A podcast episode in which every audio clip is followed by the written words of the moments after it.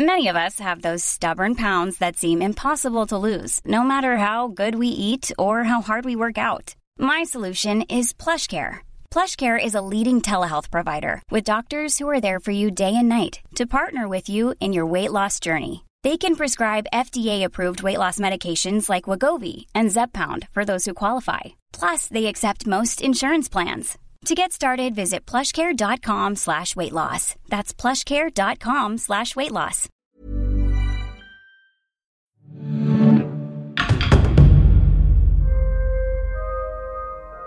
Tenu en haute estime de son vivant, Léonard de Vinci connut une gloire plus grande encore après sa mort. Voilà ce qu'écrivait Vasari, le premier historien de l'art, en 1550. Plus de cinq siècles après sa disparition, le génie suscite toujours la même admiration. Et il bat tous les records. En 2017, le Salvatore Mundi, un tableau qui lui est attribué sans certitude, a été vendu plus de 450 millions de dollars. Et la grande exposition que lui a consacrée le Louvre en 2019 a attiré plus d'un million de visiteurs en quatre mois. En rassemblant ses plus grands tableaux, mais aussi de nombreux dessins, le musée célébrait un esprit d'exception, dont la curiosité fut sans limite. L'optique, l'astronomie, la géométrie, l'architecture, l'ingénierie sont autant de champs de connaissances que De Vinci a explorés parmi beaucoup d'autres. Chaque époque a fabriqué sa propre légende de Léonard. Le XVIe siècle et les suivants ont surtout célébré le peintre. Le XIXe, découvrant ses manuscrits oubliés, a admiré l'ingénieur. Plus récemment, certains ont tenté d'écorner cette image en pointant les ignorances de Léonard de Vinci, présenté comme un usurpateur. Malgré ces remises en cause, parfois légitimes, le mythe de l'esprit universel capable d'inventer le futur s'est imposé. N'a-t-il pas dessiné des machines volantes et des chars d'assaut? Pourtant, rien ne prédisposait le jeune garçon né en 1452 dans la campagne toscane à une telle gloire.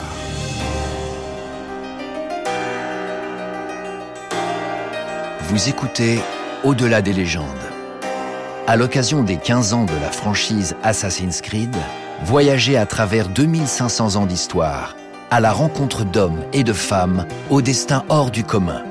Revivez leur légende, découvrez leur histoire.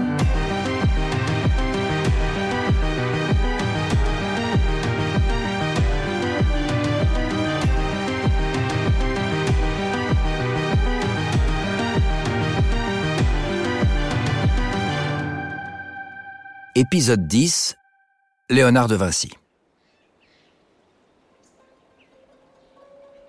Né à Vinci, petite bourgade à mi-chemin entre Pise et Florence, Léonard est le fils de Pietro da Vinci, notaire de son état, et d'une certaine Caterina, dont on ne sait presque rien.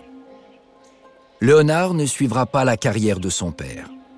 L'illégitimité de sa naissance lui ferme d'emblée les portes de l'université.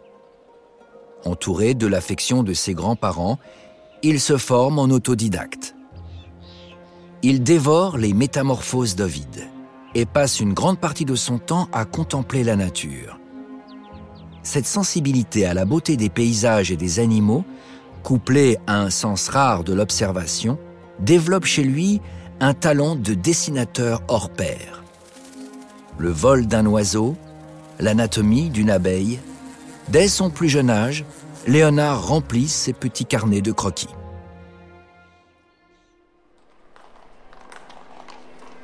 En 1466, le jeune homme s'installe à Florence.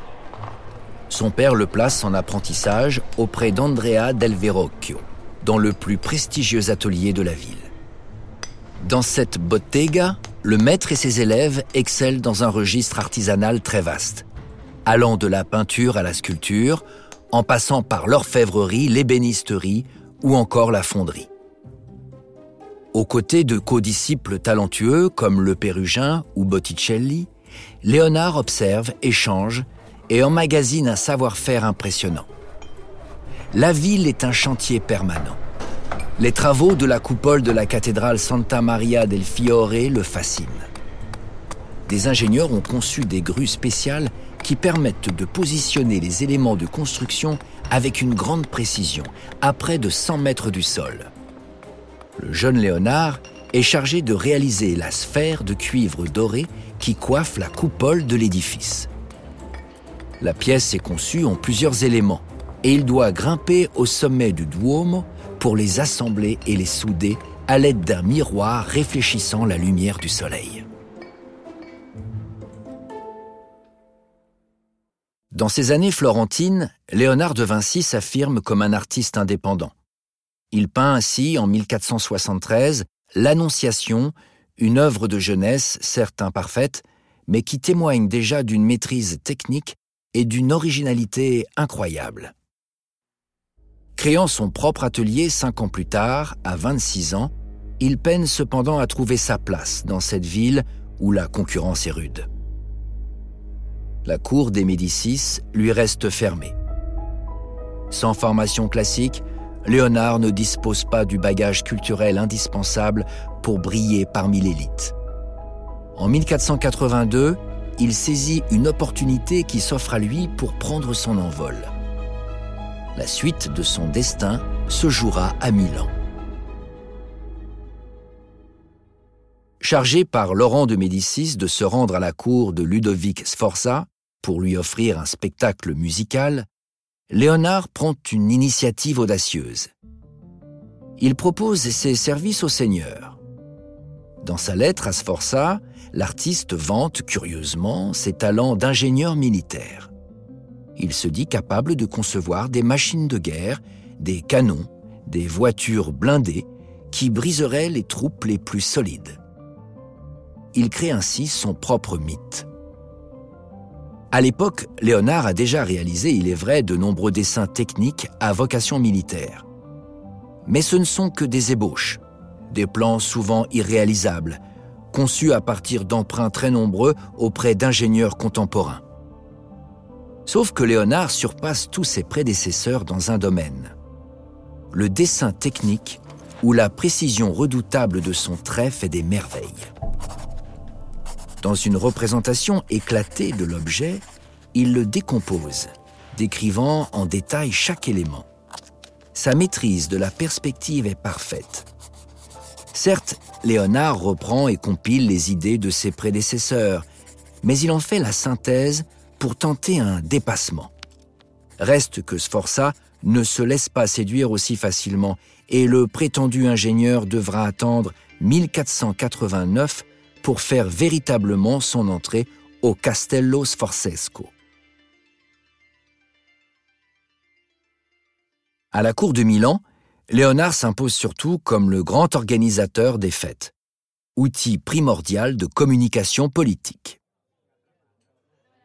Lors de la célèbre fête du paradis, organisée en 1490 pour les noces d'Isabelle de Naples et de Gian Galeasso Sforza, il met en scène un spectacle merveilleux utilisant une machinerie complexe et des effets spéciaux. Parmi les danseurs costumés et les musiciens, une gigantesque sphère dorée s'anime.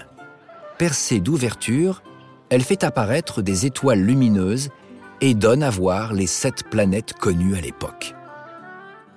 Entre 1495 et 1498, Léonard, qui ne délaisse pas la peinture, réalise l'un de ses chefs-d'œuvre, la scène, qui décore le réfectoire du couvent dominicain de Santa Maria delle Grazie. En 1499, lorsque le roi de France, Louis XII, chasse les Sforzas de Milan, il tombe en admiration devant cette fresque somptueuse. Il songe même à rapporter la façade avec lui en France. Lors de cette période heurtée des guerres d'Italie, Léonard devient une sorte d'ingénieur militaire itinérant, passant d'une ville à l'autre. Son séjour milanais lui a permis d'engranger des compétences réelles. Il a côtoyé les meilleurs armuriers, observé la production des canons dans les arsenaux et enrichi ses connaissances dans l'art de la guerre. En 1500, il est ainsi à Venise où il échoue à convaincre le Sénat de l'utilité de grands travaux de fortification. En 1502, il a 50 ans et passe au service de César Borgia, qui vient de s'emparer d'Urbino. À ses côtés, Léonard sillonne son territoire en tant qu'ingénieur militaire en chef. Il conçoit des machines de guerre, renforce des forteresses et établit des cartes. Le plan d'Imola, qu'il réalise en 1502, révolutionne la cartographie.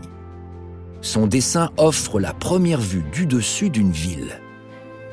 Mais l'ascension de César Borgia, emprisonné par ses adversaires, s'achève en 1503. Léonard retourne alors à Florence. C'est à cette époque qu'il commence la réalisation du portrait de Mona Lisa, qui ne sera jamais remis à son commanditaire, un riche marchand de soie, époux sans le savoir du modèle le plus célèbre de tous les temps. La Joconde ne sera achevée qu'en 1515. Et pour cause. Léonard est alors engagé dans un projet titanesque. En 1503, Pierre Soderini, le nouvel homme fort de Florence, lui confie la réalisation d'une fresque monumentale de la bataille d'Anghiari où, en 1440, la cité toscane triompha de Milan. Pour ce projet, le peintre a élaboré de nouveaux enduits à base de cire et de résine. Mais l'expérience se solde par un échec catastrophique. Les couleurs ne tiennent pas et dégoulinent le long de la façade. En 1506, Léonard abandonne définitivement ce chantier. En parallèle de la peinture, l'inventeur tente de percer les secrets du vol. Cette obsession qui le travaille depuis longtemps est perceptible dans les nombreux dessins du Codex sur le vol des oiseaux qui date de 1505. Dans le jeu Assassin's Creed 2, Ezio Auditore utilise ainsi un prototype de machine volante conçu par son ami Léonard pour accéder au palais ducal de Venise où les Templiers menacent de tuer le Doge. L'engin utilisé par le héros est un ornithoptère, équipé d'ailes articulées. Léonard a bien dessiné une telle machine, en cherchant à imiter la forme et le battement des ailes d'un rapace mais celle-ci n'aurait jamais pu fonctionner faute d'un moteur assez puissant. Le savant n'a donc pas inventé l'avion, loin s'en faut. Il est en revanche indiscutablement un précurseur du biomimétisme, ce mode d'innovation technique qui s'inspire du vivant. En effet, l'observation attentive du vol des oiseaux lui a permis d'isoler le principe de la portance de l'air.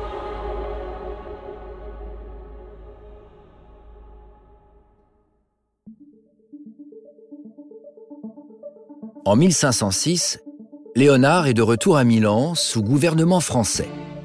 Il est le grand organisateur des festivités de la petite cour qui se forment autour du maréchal de France, Charles d'Amboise. En 1509, il est ainsi chargé de mettre en scène le triomphe de Louis XII, qui rentre en héros dans la ville après sa victoire sur les Vénitiens. Après quelques années passées à Rome, où il est le protégé de Julien de Médicis, Léonard se décide, en 1516, à répondre à l'invitation lancée par François Ier. Le roi de France, qu'il admire, le veut auprès de lui sur les rives de la Loire.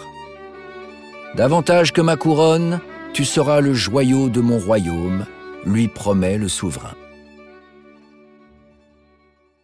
Après un périple éreintant, c'est un Léonard vieillissant qui s'installe dans le manoir du Clou, que lui offre le monarque, à quelques centaines de mètres seulement de son château d'Amboise.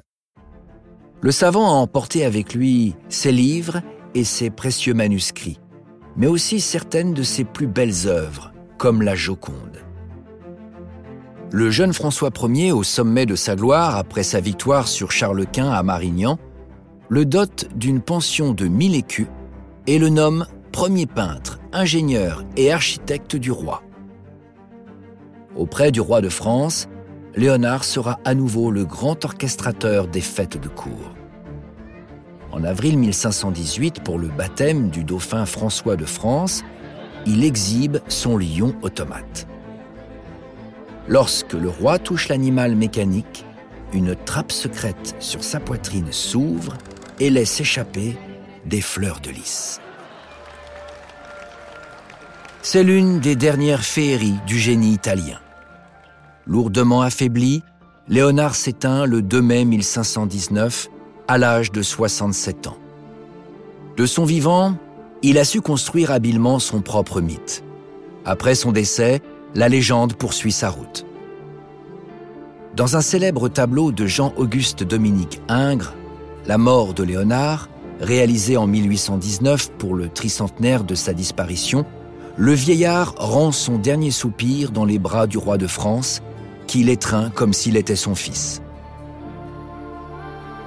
Une scène impossible puisque François Ier était alors à Saint-Germain-en-Laye, mais qui rend compte de la place de Léonard dans notre imaginaire. Avec ses œuvres inoubliables qui ont révolutionné la peinture, avec ses dessins qui ont parfois l'allure d'une œuvre d'anticipation, Léonard de Vinci incarne la puissance créatrice du génie humain.